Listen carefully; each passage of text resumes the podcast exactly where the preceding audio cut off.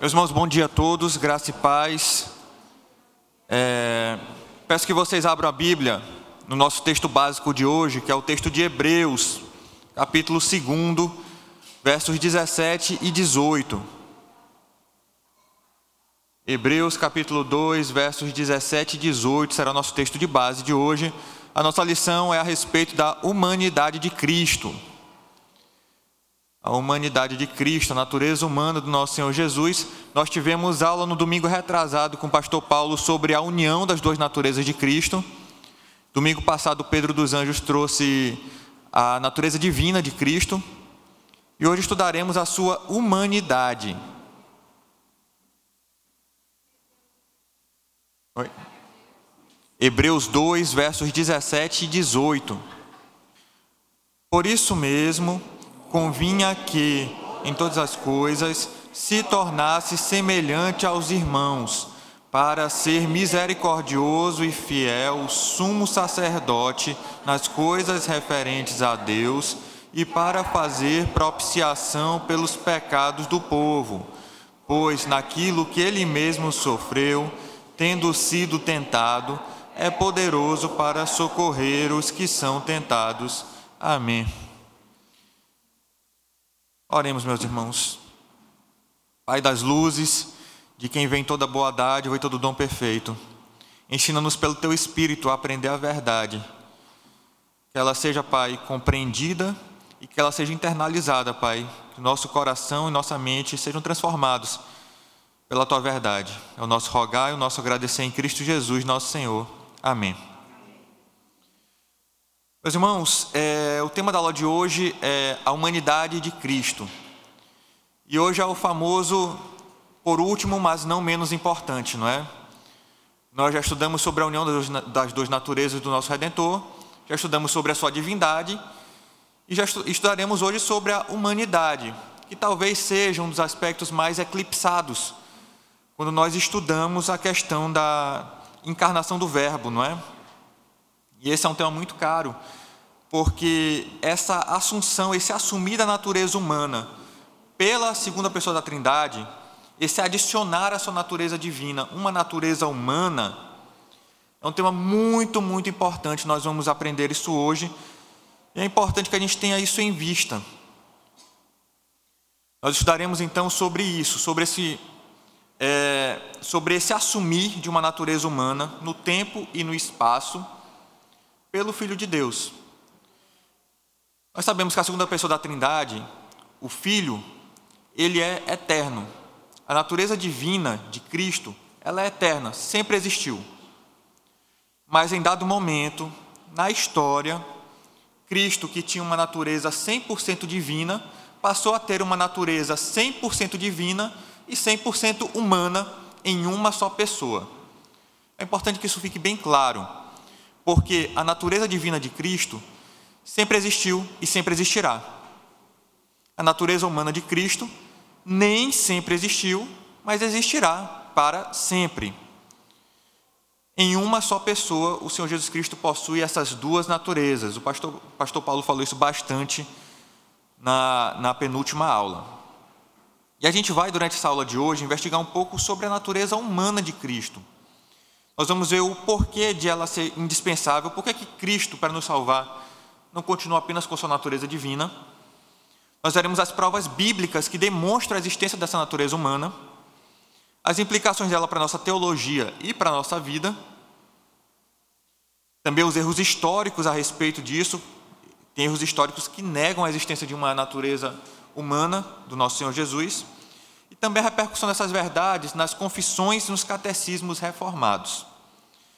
No entanto, é importante que desde logo nós reconheçamos alguns problemas que envolvem a aplicação da doutrina da humanidade de Cristo ao longo da história. É certo que hoje em dia ninguém questiona de maneira séria que Cristo tenha uma verdadeira humanidade. Esses problemas já existiram ao longo da história, mas hoje em dia eles são, digamos assim, os defensores dessa tese, eles são em número bem reduzido. Eles não têm tanta ressonância quanto existiram antigamente. No entanto, a questão da natureza humana de Cristo ainda tem problemas que estão envolvidos com ela. O primeiro problema seria esse que eu falei no começo, o obscurecer da humanidade de Cristo pela sua divindade. A questão da divindade de Cristo, ela é uma questão tão reluzente, é uma questão tão relevante e é uma questão tão, é, digamos assim, desafiadora, que por vezes ela torna é, menos considerada uma questão que é igualmente relevante, que é a da natureza humana de Cristo.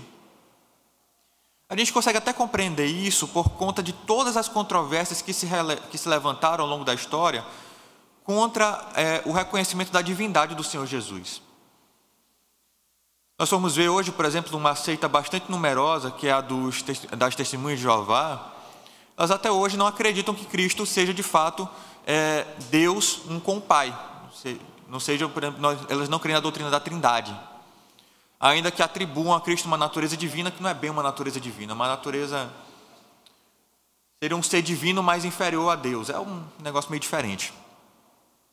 Os unitaristas também não acreditam que Cristo seja propriamente divino, de tal forma que essa doutrina da divindade de Cristo, de ser Jesus Deus, um com o Pai e com o Espírito, tem desafiado a igreja ao longo da história, talvez de uma maneira mais ressoante.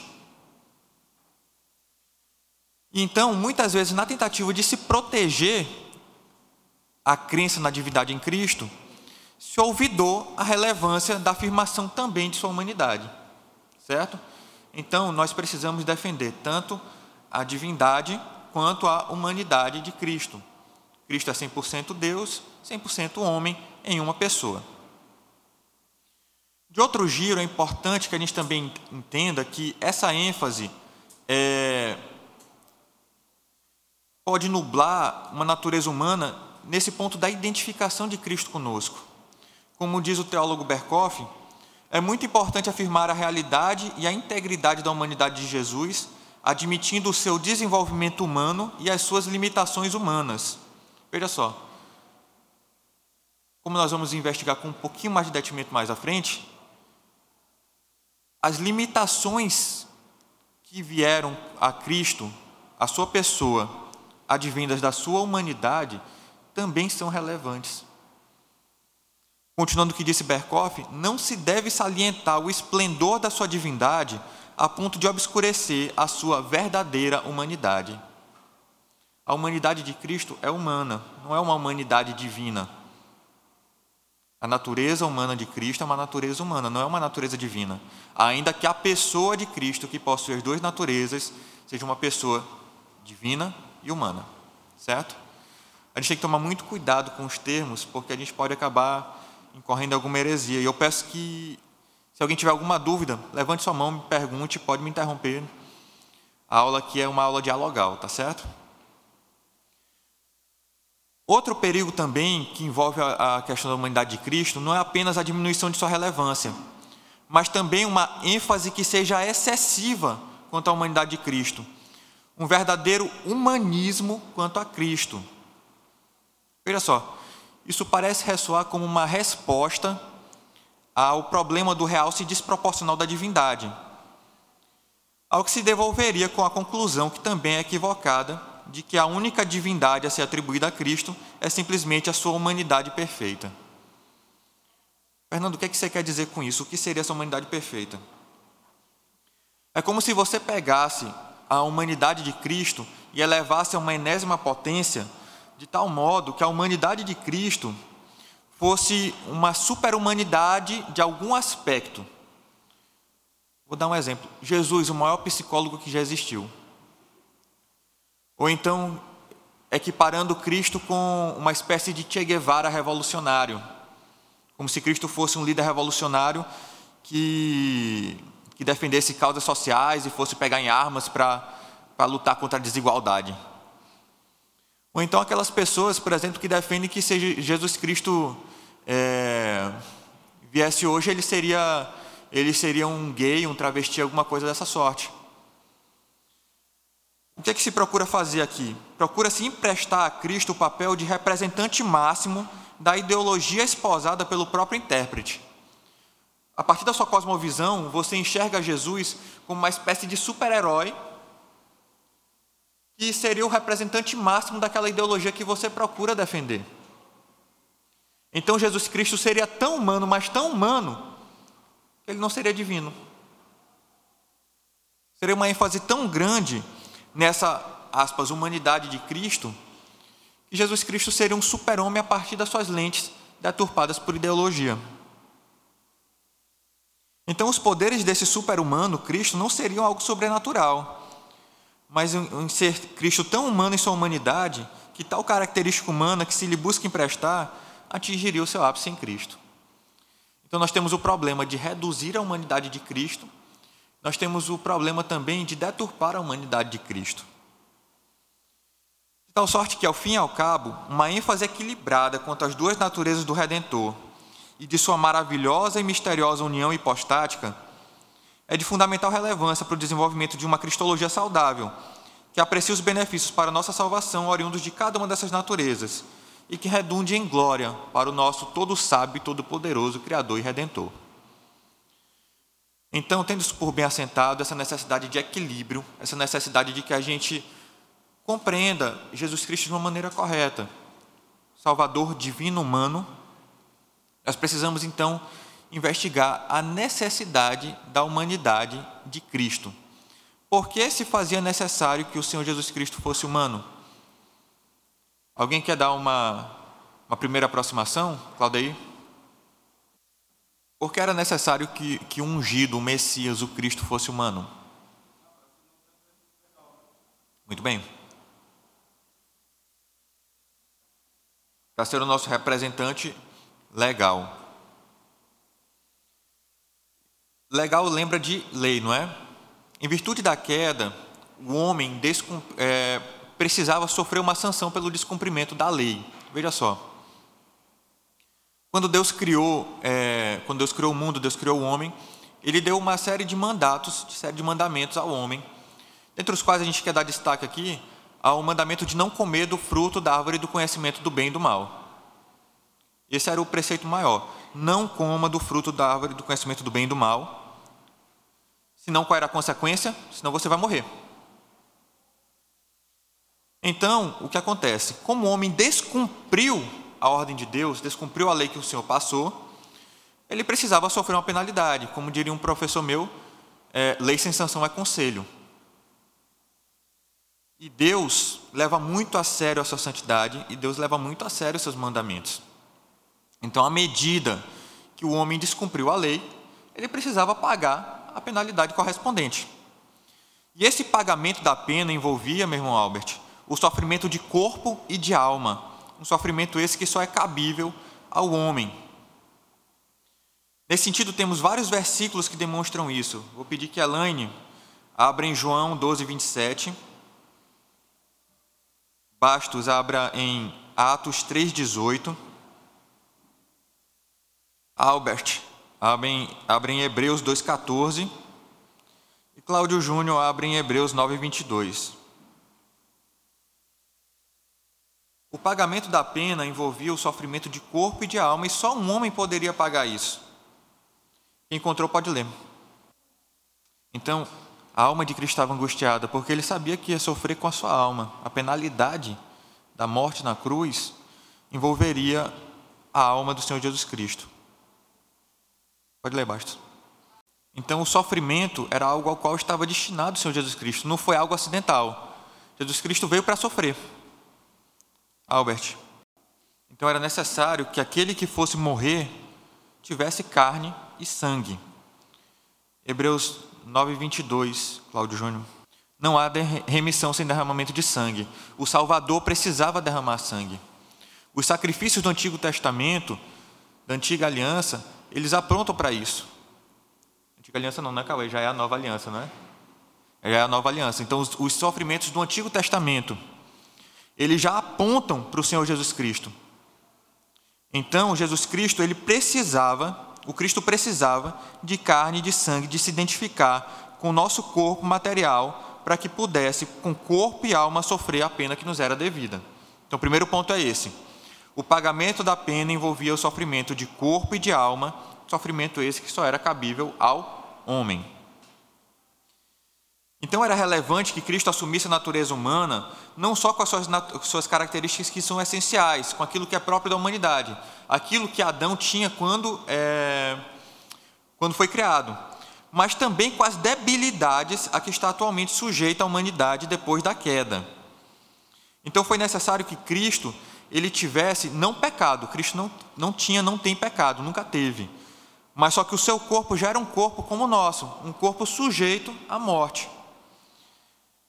Então foi necessário que Cristo descesse às profundezas da degradação a que fomos lançados em virtude do pecado. E esse é o texto que nós lemos lá no começo. Hebreus 2, 17 e 18 diz o seguinte: Por isso mesmo convinha que, em todas as coisas, se tornasse semelhante aos irmãos, para ser misericordioso e fiel sumo sacerdote nas coisas referentes a Deus, e para fazer propiciação pelos pecados do povo. Pois naquilo que ele mesmo sofreu, havendo sido tentado, é poderoso para socorrer os que são tentados. Então ele precisava se assemelhar a nós. Era necessário que ele sofresse corpo e alma, era necessário que ele fosse semelhante àqueles pelos quais ele morreu. Não seria possível, no entanto, que Cristo fosse pecador. Se Cristo tivesse ele mesmo pecado, como todos nós, a sua privação de vida não poderia fazer expiação em favor de todos nós. Era necessário que houvesse um cordeiro imaculado. Então, era importante que Cristo não tivesse mácula. Apesar de ser humano como nós, fosse participante de carne e de sangue, se ele fosse pecador, ele não poderia morrer expiando o nosso pecado. Certo? Então Cristo não tinha pecado. Alguém pode abrir em Hebreus 7, 26? Então, o Senhor Jesus Cristo, Salvador divino humano, sumo sacerdote, é santo, inculpável, sem mácula, separado dos pecadores, santo, santo, santo, santo, na mais perfeita acepção da palavra. Então, Jesus Cristo precisava sofrer de corpo e alma, ele precisava ser ser humano como nós, e ele precisava não ter pecado. Estão percebendo a complexidade do plano de salvação? Como, é, é como se fosse uma engrenagem que, se a peça fosse um pouquinho diferente da qual ela encaixa, não ia servir. A sabedoria de Deus, a sua inteligência é tão tremenda que todo o seu plano foi feito de maneira perfeita, inclusive ao enviar-nos um Salvador divino e humano. Além disso, somente um mediador que fosse verdadeiramente humano, que tivesse um conhecimento experimental das misérias da humanidade e que se mantivesse acima de todas as tentações a que está sujeito o homem, poderia se identificar com todas as experiências, provações e tentações humanas. Ele teria que passar pelo que a gente passou. A experiência humana foi experimentada por Cristo. É por isso que nos diz Hebreus 4, de 14 a 16. Tendo, pois, a Jesus, o Filho de Deus, como grande sumo sacerdote que penetrou os céus, conservemos firme a nossa confissão. Olha só, porque não temos sumo sacerdote que não possa compadecer-se das nossas fraquezas. Antes foi ele tentado em todas as coisas a nossa semelhança, mas sem pecado. Acheguemos-nos, portanto, confiadamente junto ao trono da graça, a fim de recebermos misericórdia e acharmos graça para socorro em ocasião oportuna. Então, nós temos um Salvador que ele se identificou com tudo que a gente passou. Vocês já viram aquela história que alguém fala assim: Ah, você não sabe pelo que eu passei, você não calçou os meus sapatos, você não paga as minhas contas. Não, Jesus Cristo, ele sabe tudo pelo qual a gente passou. Ele experimentou, ele sabe que nós somos pó, ele sabe das nossas fraquezas, das nossas limitações, ele conhece tudo aquilo que nos aflige. E ele se identificou conosco, não apenas tendo um, um corpo como o nosso, não apenas tendo é, uma alma humana como a nossa, não apenas sendo fraco como nós somos, tendo essa fraqueza, na verdade, na sua natureza humana como nós temos, mas ele é sem pecado, ele sabe pelo que nós passamos. E além disso, ele é um perfeito exemplo humano para todos os seus seguidores. Então nós devemos e nós podemos nos espelhar nele. Ele é aquele que é o exemplo perfeito, tanto que Paulo diz que nós devemos ser seus imitadores, como ele era imitador de Cristo. Ou seja, Paulo só é um exemplo para nós à medida em que ele imita, em, em que ele estiver em consonância o seu comportamento, a sua conduta com a conduta de Cristo. Jesus Cristo é o mestre perfeito, ele é o exemplo perfeito, ele é o paradigma. Ele é o paradigma da humanidade. O paradigma da humanidade é um ser humano que foi tão perfeito, mas tão perfeito, que ele se comportou como o próprio Deus se comporta. Então, por todas essas particularidades envolvidas no estado caído da humanidade e por tudo que estava envolvido também no plano de salvação de Deus, era necessário que o Redentor não fosse apenas divino, que pudesse dar esse, é, um sacrifício de valor inestimável, que pudesse suportar todo esse sofrimento que nós, é, da morte. Mas é necessário que ele também fosse humano, que ele morresse em nosso lugar, se identificasse conosco, tivesse uma natureza como a nossa, tivesse as nossas fraquezas, fosse tentado, passasse por tudo que a gente passou. Ele é o nosso exemplo, ele é o nosso Salvador. Então era necessário que Jesus Cristo fosse humano. Não foi simplesmente uma perfumaria que Deus quis adicionar ao plano de salvação. Para que o plano de salvação desse certo, era necessário que o Salvador, o Redentor, aquele que pagou o preço, aquele que espiou, aquele que fez a propiciação, fosse divino e fosse humano também. 100% divino, 100% humano em uma só pessoa. Fernando, mas existe alguma prova bíblica da humanidade de Cristo? Ou isso é algo que você tirou da sua cabeça e que os teólogos inventaram? Não, existem fartas provas bíblicas da verdadeira humanidade de Cristo. Eu vou distribuir os textos, eu peço que vocês vão encontrando. Irmã Sandra, João 8,40. Gabi, você fica com Romanos 5,15. Carol, você pega 1 Coríntios 15, 21.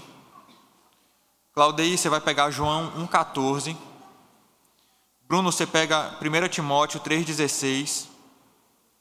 Cláudio Júnior já leu, né? Kátia, você fica com 1 João 4,2. Suzana, você vai ficar com Mateus 26, versos 26, 28 e 38.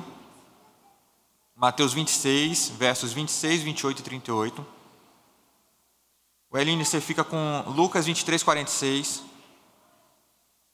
Pedro, você vai ficar com João 11, 33.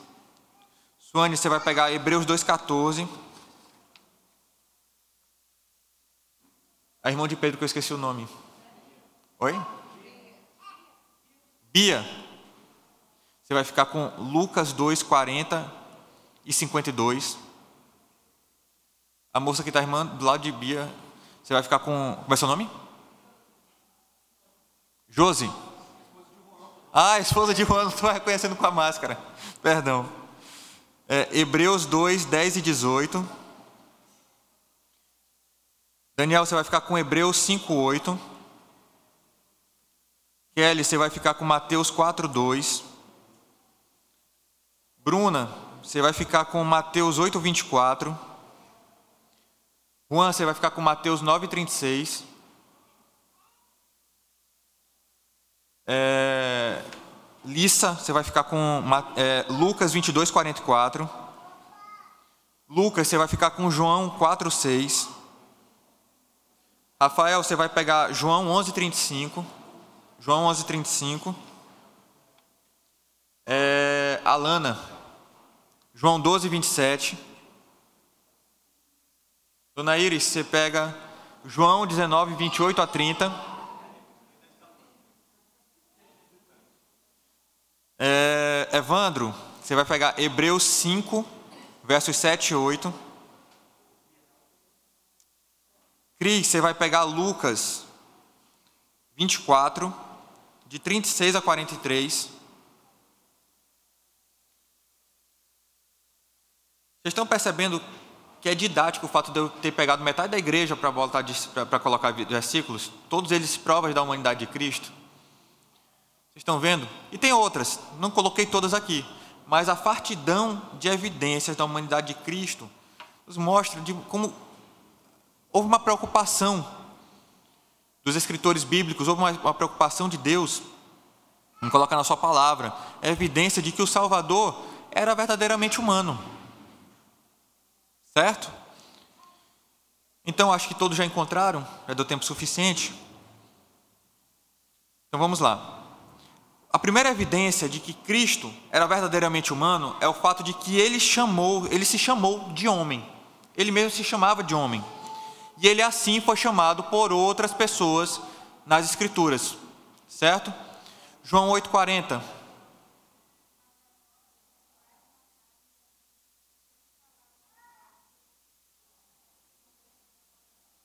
Então Cristo mostra sua humanidade pelo fato de que ele podia ser morto. Romanos 5,15.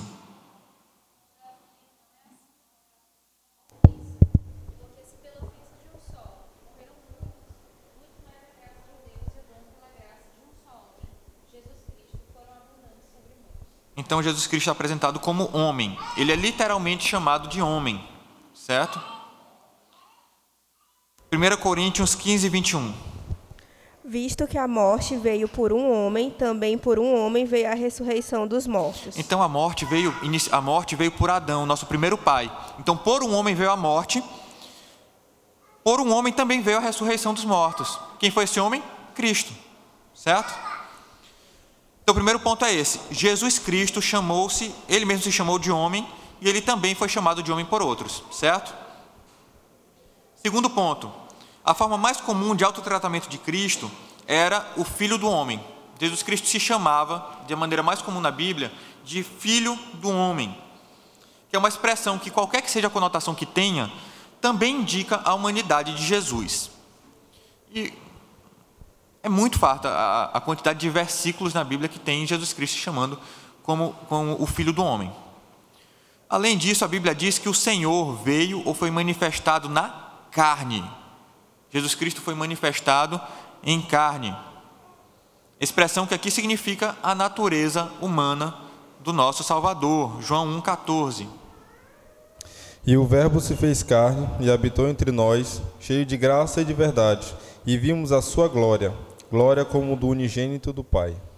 Então, o Verbo se fez carne, dado momento da história, em um dado local, o Verbo divino o Logos, que sempre existiu, o eterno,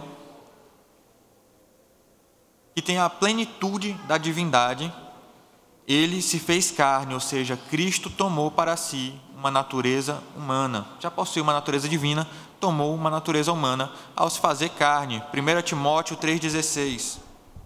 Evidente, evidentemente, grande é o mistério da piedade. Aquele que foi manifestado na carne foi justificado em espírito, contemplado por anjos, pregado entre os gentios, crido no mundo, recebido na glória. Esse belíssimo hino fala também sobre a manifestação na carne do nosso Senhor Jesus Cristo. 1 João 4:2.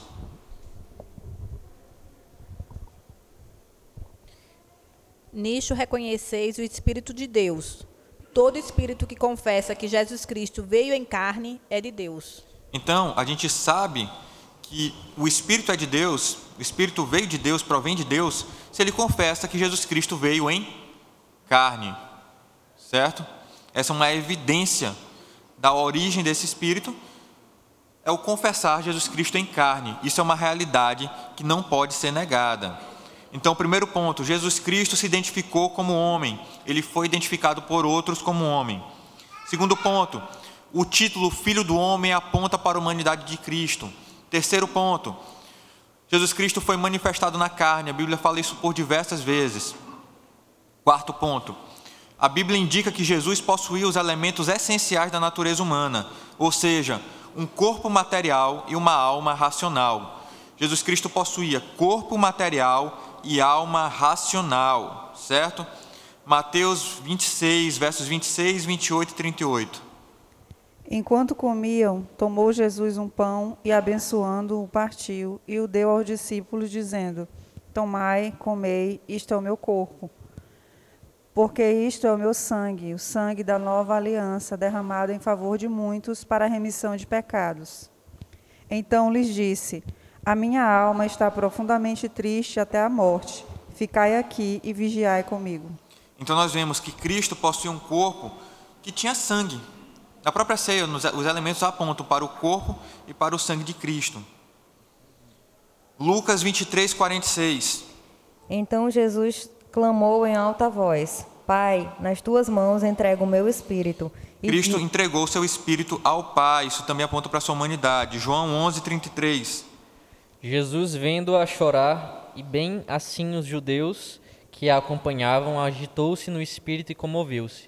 Jesus Cristo ficava agitado no seu espírito, ele se comovia. Isso é uma evidência claríssima de sua humanidade. Hebreus 2,14. Visto, pois, que os filhos têm participação comum de carne e sangue, destes também ele igualmente participou, para que por sua morte destruísse aquele que tem o poder da morte, a saber, o diabo. Jesus Cristo então tomou um corpo com carne e com sangue. Então nós temos essa evidência. Jesus Cristo possuía os elementos essenciais da natureza humana, ou seja, um corpo material e uma alma racional. Quinto ponto. Existem também passagens que mostram que Jesus estava sujeito às leis ordinárias do desenvolvimento humano e aos sofrimentos e necessidades humanas. Então, Cristo, ele não nasceu grande, isso é óbvio, né? Jesus Cristo não nasceu já grande. E Jesus Cristo, é, na sua humanidade, ele não nasceu sabendo o peso dos planetas. Jesus Cristo se desenvolveu como nós nos desenvolvemos. Sua natureza humana passou pelo desenvolvimento e estava sujeita às leis ordinárias, como, por exemplo, Jesus Cristo estava sujeito em sua natureza humana à força da gravidade. Ele não conseguia, é, pelo seu próprio corpo, pelo seu corpo humano por si, dar um pulo tão alto que fosse bater no espaço. Ele não poderia fazer isso. Lucas 2, 40 e 52. Crescia o menino e se fortalecia, enchendo-se de sabedoria, que a graça de Deus estava sobre ele. E crescia Jesus em sabedoria, estatura e graça, diante de Deus e dos homens. Então Jesus Cristo, em sua natureza humana, crescia. Nós sabemos que Deus, em Deus não há, não há sombra de variação, Deus não varia, Deus não muda, Deus é o mesmo. Mas Jesus Cristo, na sua natureza humana, ele conseguia crescer. O seu corpo era pequeno foi se tornando maior, não sei a altura que ele chegou no final. Mas ele crescia em sabedoria, ele crescia em conhecimento, em todas essas coisas, Cristo, ele pôde, ele, ele se transformou, ele melhorou, ele se tornou melhor na sua natureza humana. Hebreus 2, versos 10 e 18. Dois quanto? Hebreus 2, versos 10 e 18.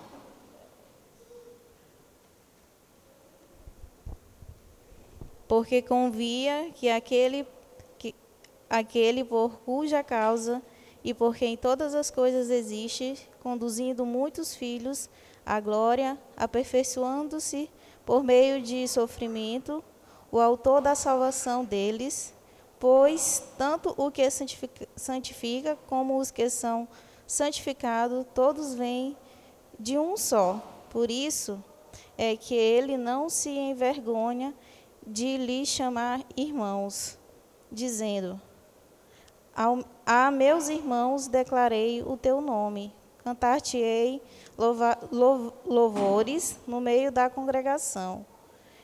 E outra vez eu porei nele a minha confiança, e ainda, eis aqui estou eu e, os filhos que Deus me deu.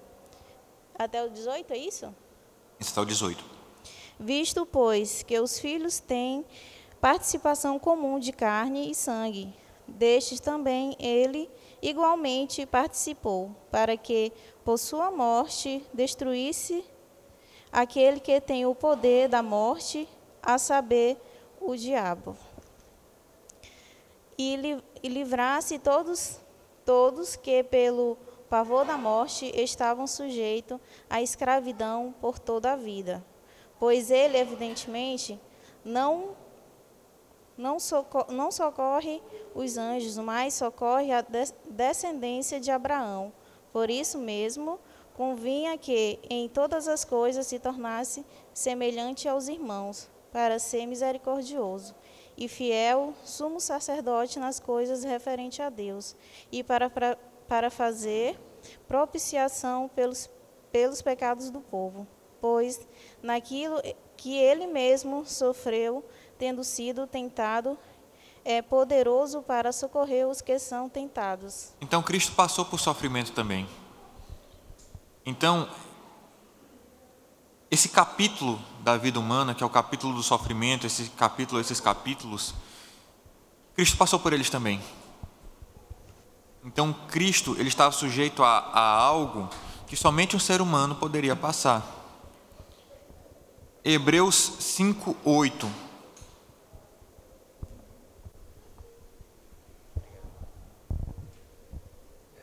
Embora sendo filho, aprendeu a obediência pelas coisas que sofreu. Então Cristo pôde aprender a obediência. É, em sua natureza divina, Cristo não aprenderia nada, porque ele já sabe de tudo. Ele é onisciente. Mas Cristo, pela sua natureza humana, pôde aprender a obediência pelas coisas que sofreu. Certo? Então, Cristo estava sujeito às leis ordinárias do desenvolvimento humano e aos nossos sofrimentos e necessidades. Há também demonstrações minuciosas na Bíblia de que Cristo passou pelas experiências normais da vida humana. Mateus 4:2. E depois de jejuar 40 dias e 40 noites, teve fome. Jesus Cristo teve fome. Mateus 8:24.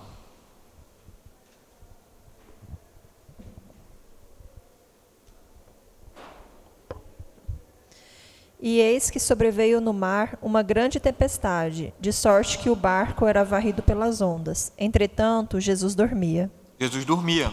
Nós sabemos que Deus não dorme, né? Não dormita nem dorme o guarda de Israel. Mas Jesus dormia. Na sua natureza humana ele ficava cansado, ele precisava dormir. Mateus 9, 36. Ao ver as multidões, teve compaixão delas, porque estavam aflitas e desamparadas, como ovelhas sem pastor. Jesus Cristo se compadecia de suas ovelhas de uma maneira humana também. Lucas 22, 44. E estando em agonia, orava mais intensamente. E aconteceu que o seu suor se tornou como gotas de sangue caindo sobre a terra. Então Jesus Cristo suava. E ainda suava como gotas de sangue. João 4, 6. Estava ali a fonte de Jacó. Cansado da viagem, assentara-se Jesus junto à fonte por volta da hora sexta. Então Jesus também se cansava. João 11, 35. 12, 25, né? Não, 11, 35. 11, 35. Ah, então é.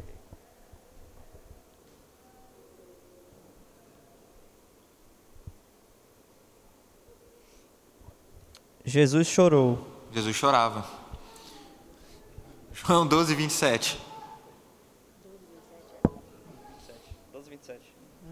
Agora minha alma está perturbada. E que direi eu? Pai, salva-me desta hora, mas para isto vim a esta hora. Jesus Cristo sofria de angústia, como nós sofremos. João 19, 28 e 30. Depois, sabendo Jesus que já todas as coisas estavam terminadas, para que a Escritura se cumprisse, disse: Tenho sede. Estava, pois, ali um vaso cheio de vinagre e encheram de vinagre uma esponja e, pondo-a no ensopo, lhe chegaram à boca. E quando Jesus tomou o vinagre, disse: Está consumado. E, inclinando a cabeça, entregou o Espírito. Então Jesus Cristo tinha sede e Jesus Cristo morria. Hebreus 5, 7 e 8. Acho que é Evandro.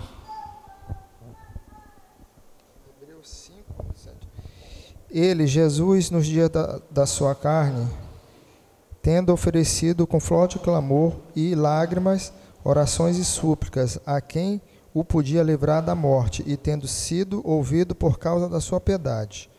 Embora sendo filho, aprendeu a obediência pelas coisas que sofreu. A gente vê que Jesus Cristo chorava, Jesus Cristo clamava, Jesus Cristo se agoniava. Ele passava por aquilo que a gente passou.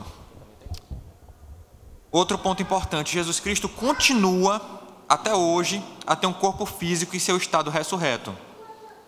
Jesus Cristo, depois que morreu, depois que ressuscitou, agora que já está assunto aos céus, ele continua a ter um corpo físico. Jesus Cristo não deixou de ter uma natureza física, ele continua sendo 100% Deus e 100% homem. Certo? Jesus Cristo continua a ter esse corpo físico. E a Bíblia mostra que Jesus Cristo se esforçou bastante para que seus discípulos entendessem isso. Lucas 24, de 36 a 43. Falavam ainda estas coisas quando Jesus apareceu no meio deles e lhes disse: paz seja convosco. Eles, porém, surpresos e atemorizados, acreditavam estarem vendo um espírito. Mas ele lhes disse: Por que estáis perturbados? E por que sobem, sobem dúvidas ao vosso coração? Vede as minhas mãos e os meus pés, que sou eu mesmo. Apalpai-me e verificai, porque um espírito não tem carne nem ossos, como vedes que eu tenho. Dizendo isto, mostrou-lhes as mãos e os pés. E por não acreditarem eles ainda por causa da alegria, e estando admirados, Jesus lhes disse: Tendes aqui alguma coisa que comer? Então lhe apresentaram um pedaço de peixe assado e um favo de mel, e ele comeu na presença deles. Então, Cristo deixou muito claro que, olha, vocês não estão vendo um espírito. Jesus Cristo mostrou que ele continuava tendo, é, continuava tendo um corpo físico. Ele tinha mãos, ele tinha pés, ele tinha matéria, ele podia ser tocado e ele ainda conseguia comer. Então ele mostrou isso de maneira muito clara. Então nós temos diversas evidências nas escrituras de que Cristo ele tinha uma natureza humana, ele tem uma natureza humana e ele seguirá tendo essa natureza humana por toda a eternidade. E Fernando, tá certo? Pode falar. Uma, uma dúvida. É, mesmo depois de Cristo ter ressuscitado com o corpo glorificado, ele ainda fica dentro da categoria, dentro da categoria humano? Ele continua sendo Deus e continua sendo homem. Isso é, é uma questão maravilhosa. E, e o homem, assim, o homem glorificado, assim, o, essa humani, o aspecto da humanidade, né? Sim, ele tem uma, uma, uma humanidade perfeita, no caso. Isso, ele tem uma humanidade perfeita, uma humanidade glorificada. E, e é interessante porque isso é uma coisa muito interessante. Porque Jesus Cristo prometeu que estaria conosco até a consumação dos séculos. E Jesus Cristo, ele tem nas suas mãos, é, toda a autoridade está sobre os seus ombros. Então, Jesus Cristo, por ter uma natureza divina e humana, ao mesmo tempo em que ele tem uma natureza humana que está limitada no tempo e no espaço, ele tem uma natureza divina que está em todos os lugares. Tal maneira que Cristo sabe todas as coisas, ele tem todo o poder, ele tem toda a autoridade. Então ele tem essa, essas duas naturezas que continuam convivendo de maneira harmoniosa, maneira maravilhosa, e assim vai continuar pelo resto da eternidade. Eu lembro bem de um. Como era aquele curso de teologia básica que tinha na IPR Allen Teologia para todos, né? Uma vez veio um professor lá de, de Teresina e ele falou assim: No céu nós vamos ver a Deus, não é? Mas como a gente vai ver a Deus se Deus é Espírito? Ele falou assim: Nós vamos ver a Deus porque nós vamos ver a Cristo.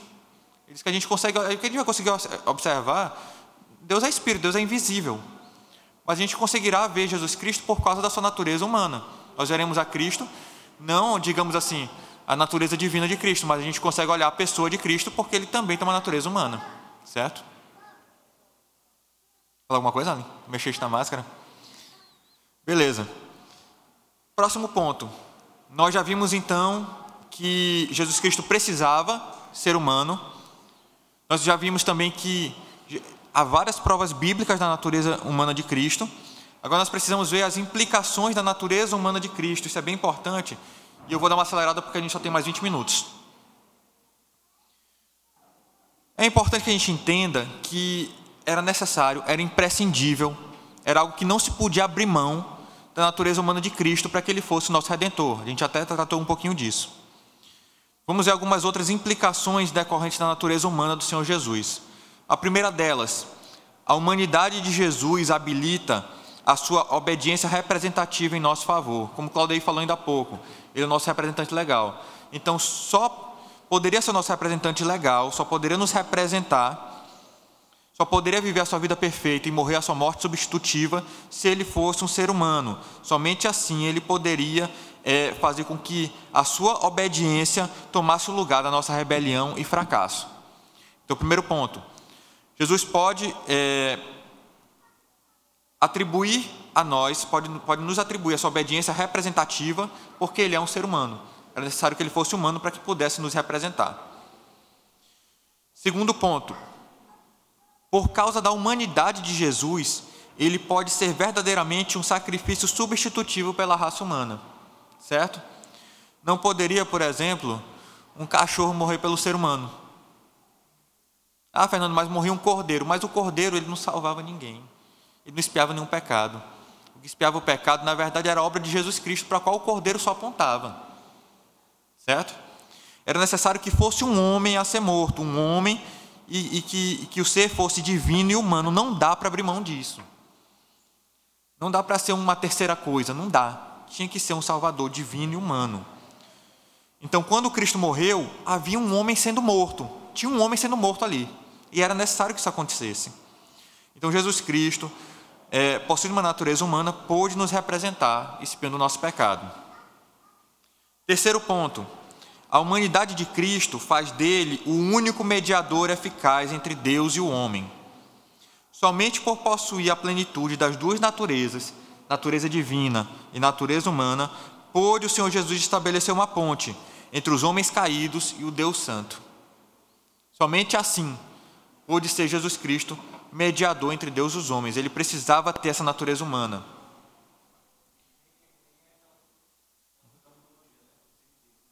Não, não. Isso, perfeito, Tiago. Excelente colocação. Jesus Cristo não é um, um semideus, ou não é uma divindade menor. Nada disso. Ele não é um semideus como era, como era o Hércules, né? Não era nada desse tipo, não. Jesus Cristo era verdadeiro Deus e verdadeiro homem, 100% homem, 100% Deus. Ele não era 50% ou 70% alguma coisa. Nada disso. Quarto ponto a humanidade de Jesus o habilitou a se tornar um sumo sacerdote empático. Ele pôde ter, Cauê, empatia, por experiência própria, ele compreende a difícil condição da humanidade em um mundo caído. Provérbios 2 diz. É, eu acho que eu errei aqui o livro, mas eu acho que é Hebreus 2,18. Pois naquilo que ele mesmo sofreu, tendo sido tentado, é poderoso para socorrer os que são tentados. Então, ele pôde ser um sumo sacerdote empático. Ele sabe pelo que a gente passou. Ele sabe que nós somos pó. Então, essa é uma implicação necessária da natureza humana de Cristo. Quinto ponto: a humanidade de Jesus significa que ele é um verdadeiro exemplo e modelo para o caráter e conduta dos homens. Como diz 1 Pedro 2,21. Porquanto para isto mesmo foste chamados, pois que também Cristo sofreu em vosso lugar deixando-vos exemplo para seguirdes os seus passos. Então, a natureza humana de Cristo tem uma série de implicações, tem consequências, tem efeitos, tem benefícios. Como diria um pastor que eu conheço, há beleza na natureza humana de Cristo. Então, meus irmãos, há uma série de implicações. A primeira, a humanidade de Jesus habilita sua obediência representativa em nosso favor. A humanidade de Jesus habilita sua obediência representativa em nosso favor. Segundo ponto, por causa da humanidade de Jesus, ele pode verdadeiramente ser um sacrifício substitutivo pela raça humana. Terceiro ponto, a humanidade de Cristo faz dele um único mediador eficaz entre Deus e o homem. Quarto ponto, a humanidade de Jesus o habilitou a se tornar um sumo sacerdote empático. Quinto ponto, a humanidade de Jesus significa que ele é um verdadeiro exemplo e modelo para o caráter e a conduta dos homens, certo? Não se esqueçam dessas implicações, elas são muito importantes porque elas se relacionam com a própria natureza do Redentor e com a própria missão que Cristo veio executar. Jesus Cristo precisava ser humano.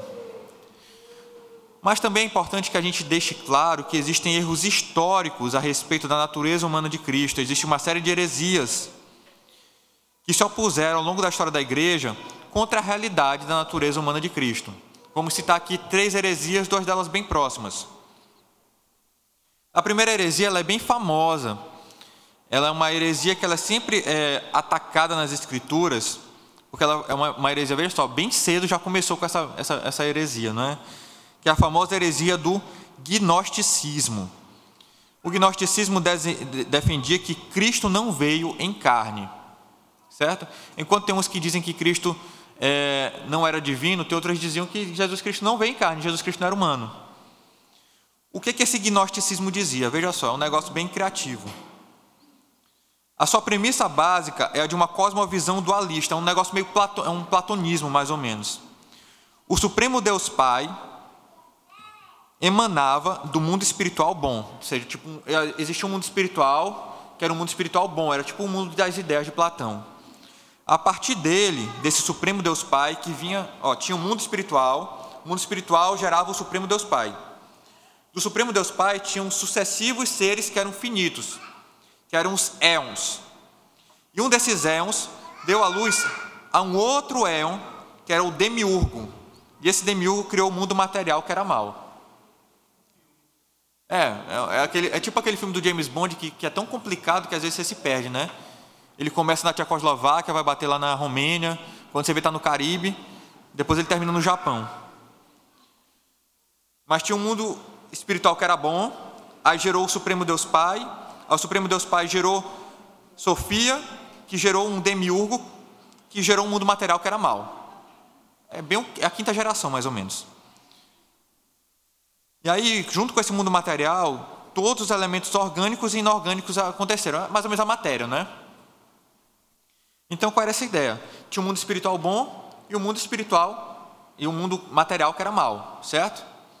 E aí tinham gnósticos como o herege Marcião e também Valentim, que ensinavam que a salvação vem por meio de um desses éons, que era Cristo. Ou seja, Cristo era também um desses filhos do Supremo Deus Pai.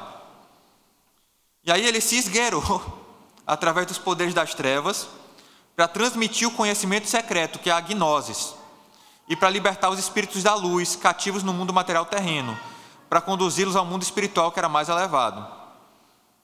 Em suma, Cristo, embora parecesse ser um homem, nunca teria assumido um corpo físico. Então Jesus Cristo só parecia ser um homem, era um espírito bom que parecia ser um homem, um ser material que nem a gente que é, que é mal.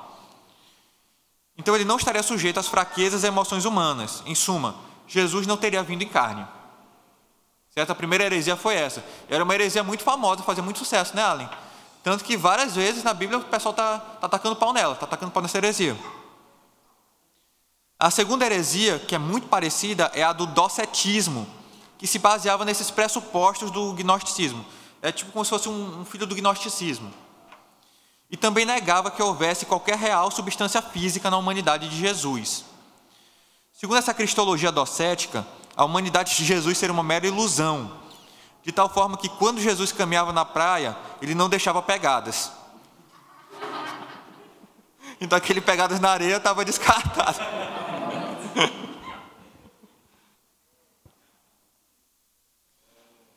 Os efeitos dessas doutrinas do gnosticismo e do docetismo são terríveis, porque. Oi? Eu não sei, mas criatividade já tinha muito. Mas assim, os efeitos são terríveis porque fazem concluir que Cristo não representaria a humanidade na sua obra expiatória. E também Cristo não nos revelaria a Deus por meio de sua humanidade também. Essa ideia docética é claramente rechaçada em diversos trechos do Novo Testamento, entre os quais a gente vai destacar o seguinte, que a gente, a gente acabou de ler, 1 João 4,2. Nisto reconheceis o Espírito de Deus. Todo espírito que confessa que Jesus Cristo vem em carne é de Deus. Então, eles dizem: Jesus Cristo não vem em carne. A Bíblia diz: mentira, Jesus Cristo vem em carne. Tá ok? Por fim, nós temos é, o apolinarismo. Olha, tá, Gabi? Apolinarismo. Que também negava a humanidade plena de Cristo. Segundo as ideias desse rapaz chamado Apolinário, que é do século IV a.C., Veja só, presta atenção porque é complexo. O Logos divino, o Verbo divino, tinha assumido em Cristo o lugar do espírito racional presente nos homens. Veja só, é como se tivesse o corpo físico humano, só que em vez de ter o, o espírito humano, tinha o Logos divino. Então é como se fosse o Espírito de Deus habitando no lugar do espírito do homem ou seja, era um homem com corpo era, era um ser com corpo humano e espírito divino. Vocês estão entendendo? Não é como, como é a verdade. Jesus Cristo ele tem uma alma, ele tem um espírito humano. Também. Certo? Só que o, o apolinarismo fala que quem tomou o lugar do espírito humano foi o Logos divino. Tá ok? Essa, essa heresia foi refutada já em 381 depois de Cristo por Gregório de Nisa e também por Atanásio. Atanásio, mais uma vez, aí lutando contra o mal. Nas palavras de Gregório, veja só o que, que ele diz: ó, aquilo que ele, Cristo, não assumiu, ele não curou, mas aquilo que está unido à sua divindade também está a salvo. Ou seja, Jesus deveria assumir cada elemento da natureza humana a fim de redimir completamente a humanidade, aqueles pelos quais ele veio salvar. Tá certo? Então, essas três heresias, gnosticismo, docetismo e apolinarismo, não passem nem perto daquilo que vocês creem, tá bom? Rejeitem, a igreja já rejeitou na sua história há muito tempo, tá certo?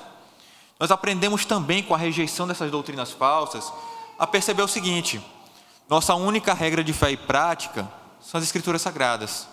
Elas são o nosso guia, elas são os elas, elas, estabele, elas estabelecem os limites da nossa teologia. O gnosticismo, por exemplo, estava impregnado de helenismo, de platonismo, de neoplatonismo, de algo do tipo.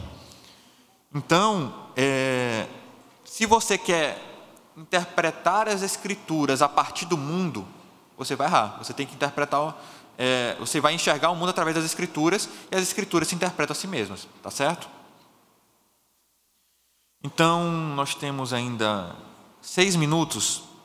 O último ponto é examinar a natureza humana de Cristo nos catecismos e nas confissões reformadas, certo? Você vai ver que eu mandei lá para o grupo da igreja, lá no celular, é, o que diz a confissão belga, o catecismo de Heidelberg, os cânones de Dort e também a confissão de fé de Westminster. Além não está no, no grupo da igreja, não mais.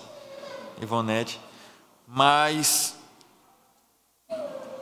eu quero que você leia em casa é, o que dizem esses documentos, esses documentos é, reformados a respeito das naturezas de Cristo, porque é uma matéria muito importante, tanto a natureza humana quanto a natureza divina, como também a união dessas duas naturezas. São matérias muito importantes e são matérias em que é muito fácil você errar.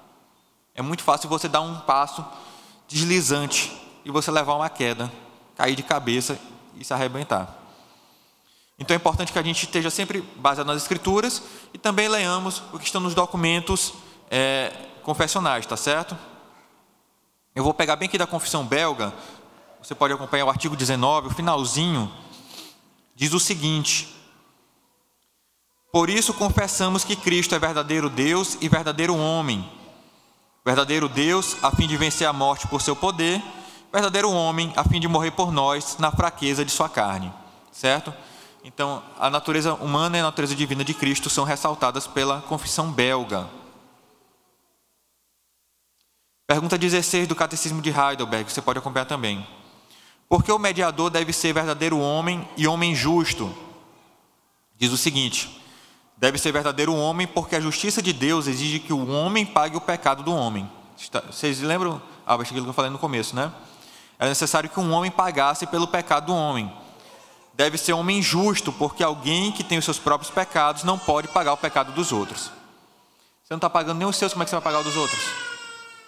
Então era necessário que fosse um homem justo, verdadeiro homem e homem justo, tá certo? Cânones de Dort, eles dizem o seguinte no seu capítulo 2, artigo 4, sobre a morte de Cristo.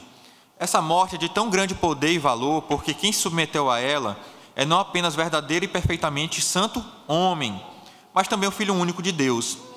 Ele é Deus eterno e infinito junto ao Pai e ao Espírito Santo. Assim devia ser o nosso Salvador.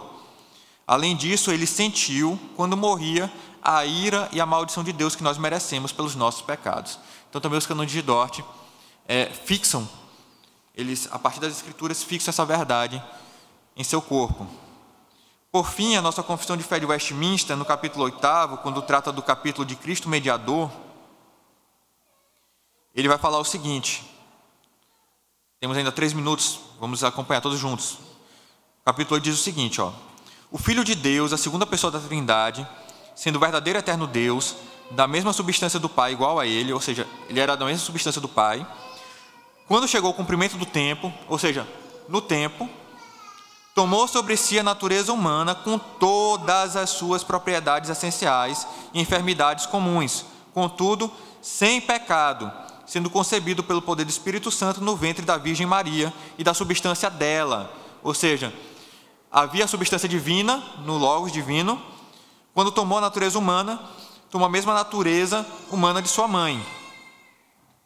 As duas naturezas inteiras, perfeitas e distintas, a divindade e a humanidade, foram inseparavelmente unidas em uma só pessoa, sem conversão, composição ou confusão. Elas não se misturaram, as naturezas, nem divina nem humana. O pastor já falou sobre isso. Essa pessoa é verdadeiro Deus e verdadeiro homem, porém um só Cristo, um único mediador entre Deus e o homem, certo? Inciso 3. O Senhor Jesus, em sua natureza humana, unida à divina, foi santificado e sem medida ungido com o Espírito Santo, tendo em si todos os tesouros de sabedoria e ciência aprove ao Pai que nele habitasse toda a plenitude, a fim de que, sendo santo, inocente, incontaminado e cheio de graça e verdade, estivesse perfeitamente preparado para exercer o ofício de mediador e fiador. Ou seja, Jesus Cristo precisava das duas naturezas para exercer o seu, efe, o seu ofício, os seus três ofícios, o seu ofício de mediador. Por fim, no inciso sétimo, Cristo, na obra da mediação, age de conformidade com as suas duas naturezas, fazendo cada natureza o que lhe é próprio. Contudo, em razão da unidade da pessoa, não das naturezas, unidade da pessoa, o que é próprio de uma natureza é, às vezes, nas Escrituras, atribuído à pessoa denominada pela outra natureza. Ou seja, aquilo que é próprio da humanidade é atribuído à pessoa, aquilo que é próprio da divindade é atribuído também à pessoa mas a pessoa é uma só, com natureza divina e humana, tá certo? Então, só a guisa de conclusão, a natureza humana de Cristo é uma realidade constantemente estando nas Escrituras e de imensa relevância para nossa salvação, nossa esperança e para a compreensão do nosso Deus, para a revelação de Deus ao seu povo e para nosso maravilhamento. Ainda que seja uma doutrina de imensa dificuldade, ela deve ser aceita não pela possibilidade de sua total compreensão, inclusive pela, porque a gente não conseguiria compreender a Deus. Imagine compreender um Salvador que é divino e humano. Mas nós acreditamos e aceitamos nessa doutrina pelo caráter autoritativo das Escrituras, que nos apresentam o mistério do Salvador 100% Deus e 100% homem. Que possamos, ao saber que o nosso Redentor se identificou com os nossos sofrimentos e nos conquistou a vida eterna, descansar em confiança e com um coração infinitamente grato dado que o nosso sumo sacerdote e advogado conhece as nossas fraquezas e necessidades e se compadece de nós, intercedendo sempre em nosso favor junto a Deus Pai. Certo? Glória a Deus pelo nosso Salvador, pelo nosso Redentor, que não é só 100% divino, mas também é 100% humano. Amém?